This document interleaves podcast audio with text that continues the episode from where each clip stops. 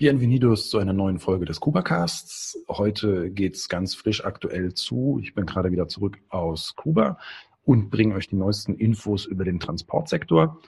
Werden wir als Touristen bald überhaupt noch Taxis kriegen? Und wenn ja, wird es für uns sehr teuer werden? Das ist die Frage, mit der wir uns heute beschäftigen.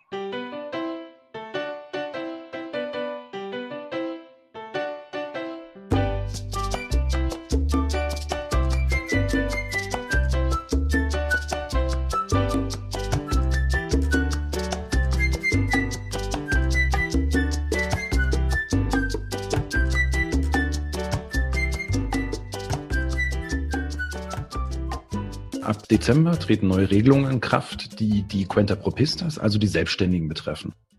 Nun, was hat das für uns mit Taxifahren zu tun? Fast jeder Taxifahrer ist heutzutage selbstständig und wenn wir ein Taxi nehmen, gerade so eins der Oldtimer-Taxis, dann nehmen wir das bei einem Selbstständigen.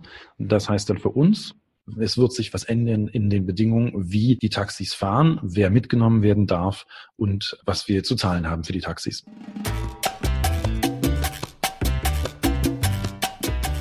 Wir haben ähm, da draußen verschiedene Formen von Taxis aktuell. Es gibt die Sammeltaxis, Almendrones, Machinas genannt. Das sind typischerweise die alten Autos, die Oldtimer, mh, teilweise auch die Ladas. Und es gibt die besser gestellten Taxis, das sind die gelben Taxis. Und die sind typischerweise nicht auf Routen unterwegs, sondern die fahren allgemein. Wenn ihr euch da nochmal informieren wollt, ich hatte auch schon mal einen Podcast zu gemacht, den könnt ihr euch auch noch reinziehen. Da beschreibe ich so ein bisschen die Basis hier geht es jetzt nur darum, was ist denn neu und was wird Neues kommen.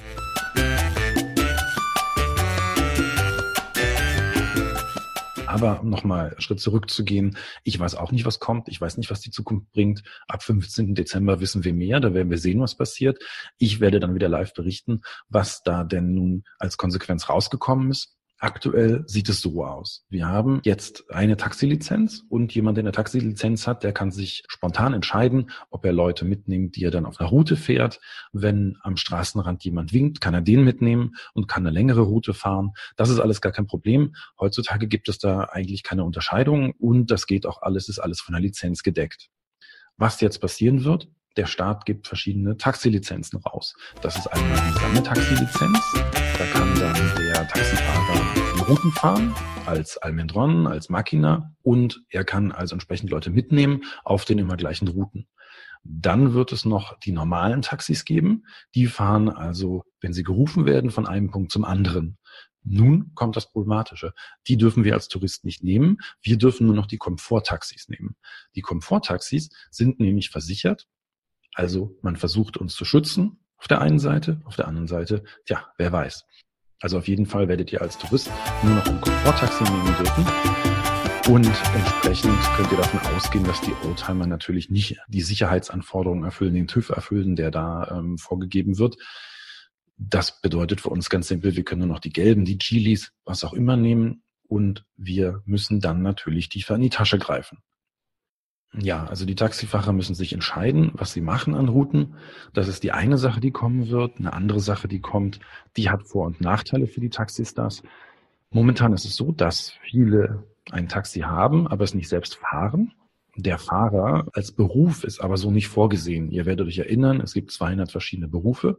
Was jetzt eingeführt wird, ist ein Taxivermieter, also jemand, der ein Taxi besitzt und das dann eben an einen Fahrer weitervermietet. Das bedeutet auf der einen Seite eine Rechtssicherheit. Die Taxifahrer sind dann eben offiziell Taxifahrer und der Taxibesitzer, der hat offiziell sein Taxi. Schöne Sache. Aber der Grund, warum das eingeführt wird, ist natürlich ein anderer. Es geht um die Steuereinnahmen, denn diese Vermietung des Taxis geschah natürlich bisher unter der Hand und das will man legalisieren. Also auch das wird interessant. Da wird auch die Preisstruktur wieder eingegriffen.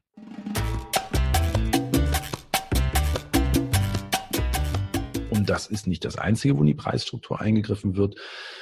Es ist in Kuba natürlich klar, und das werdet ihr euch denken, das werdet ihr auch wissen, es gibt unglaublich viel Benzin auf dem Markt, das schwarz gezapft wurde, das schwarz verkauft wurde. Und da hat der Staat natürlich auch Probleme mit, denn das fehlt natürlich in der Wirtschaft. Da will man also jetzt staatliche Benzinzuteilungen einführen und die Taxis können dann offiziell staatlich tanken das wäre dann ein Liter Diesel für zwei COP. Das sind ungefähr acht Euro Cent. oder ein Liter Benzin für ungefähr 40 Euro Cent. Wir können davon ausgehen, dass die meisten Leute Diesel etc. tanken. Insofern ähm, wird das relativ billig für die und legalisiert natürlich diesen Markt auch, macht ihn auch wieder besteuerbar. Aber auf jeden Fall sind die Taxifahrer dann auf der sicheren Seite und können damit dann auch ihren Treibstoff tanken.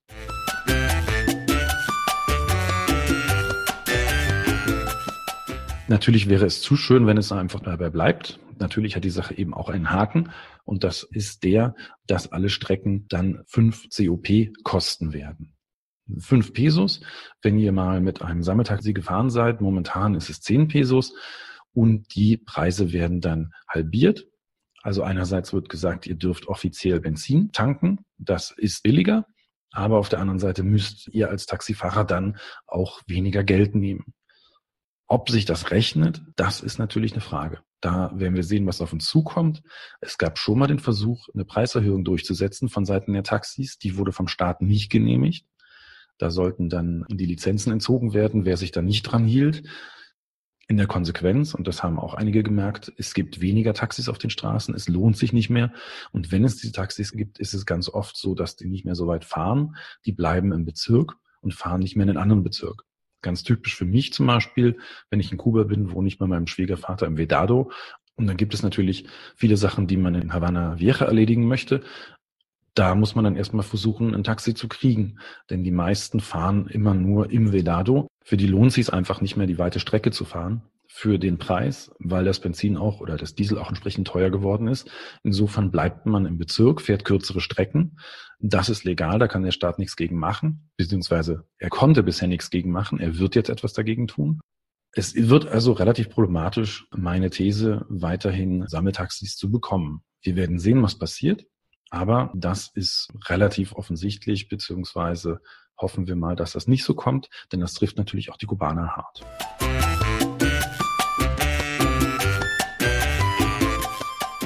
Was sind die Konsequenzen der Reform?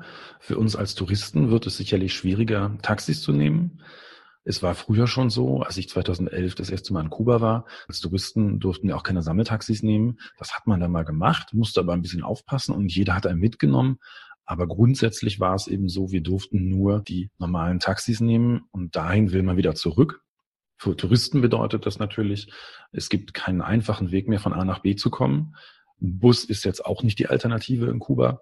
Wir müssen also permanent teure Taxis nehmen, wenn wir nicht eine betreute Reise mitmachen. Also ganz simpel, die Lebenshaltungskosten für uns Touristen in Kuba werden steigen.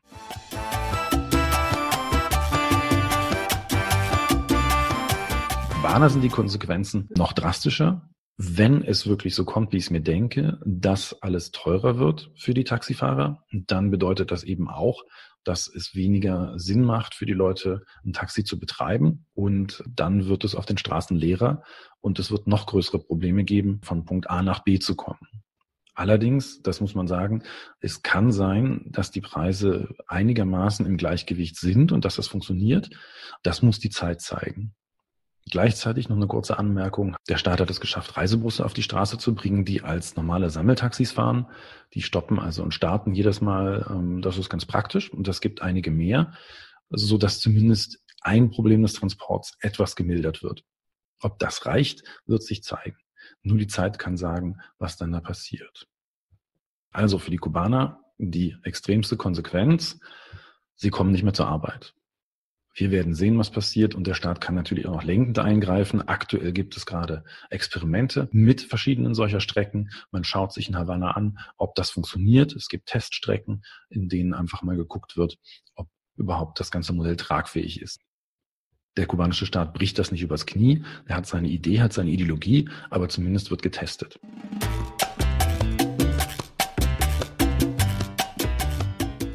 Wir wissen nicht genau, wie es kommt. Das, was ich euch jetzt hier gesagt habe, ist natürlich nur eine Prognose. Das sind Sachen, die ich aus dem Gesetz habe. Das sind Sachen, die ich gelesen und gehört habe. Aber traue keinen Prognosen, wenn sie die Zukunft betreffen. Wir wissen nicht, was nach dem 15. Dezember passiert. Ich berichte euch wieder, sobald ich hier mehr Infos habe. Und dann sehen wir, wie uns das alles bewegt. Ich wünsche euch viel Spaß. Denkt schön an Kuba. Grüßt mir Kuba, wenn ihr hinfliegt. Und schaltet mal wieder rein. Ich freue mich auf euch. Euer Dietmar. Ach ja, nicht vergessen, ihr könnt den Kubacast natürlich auch bewerten. Das freut mich immer. Und ihr könnt Kommentare schreiben. Ich antworte auch darauf. Also lasst euren Gedanken freien Lauf. Ich freue mich, euch hier bald wieder zu hören. Euer Dietmar.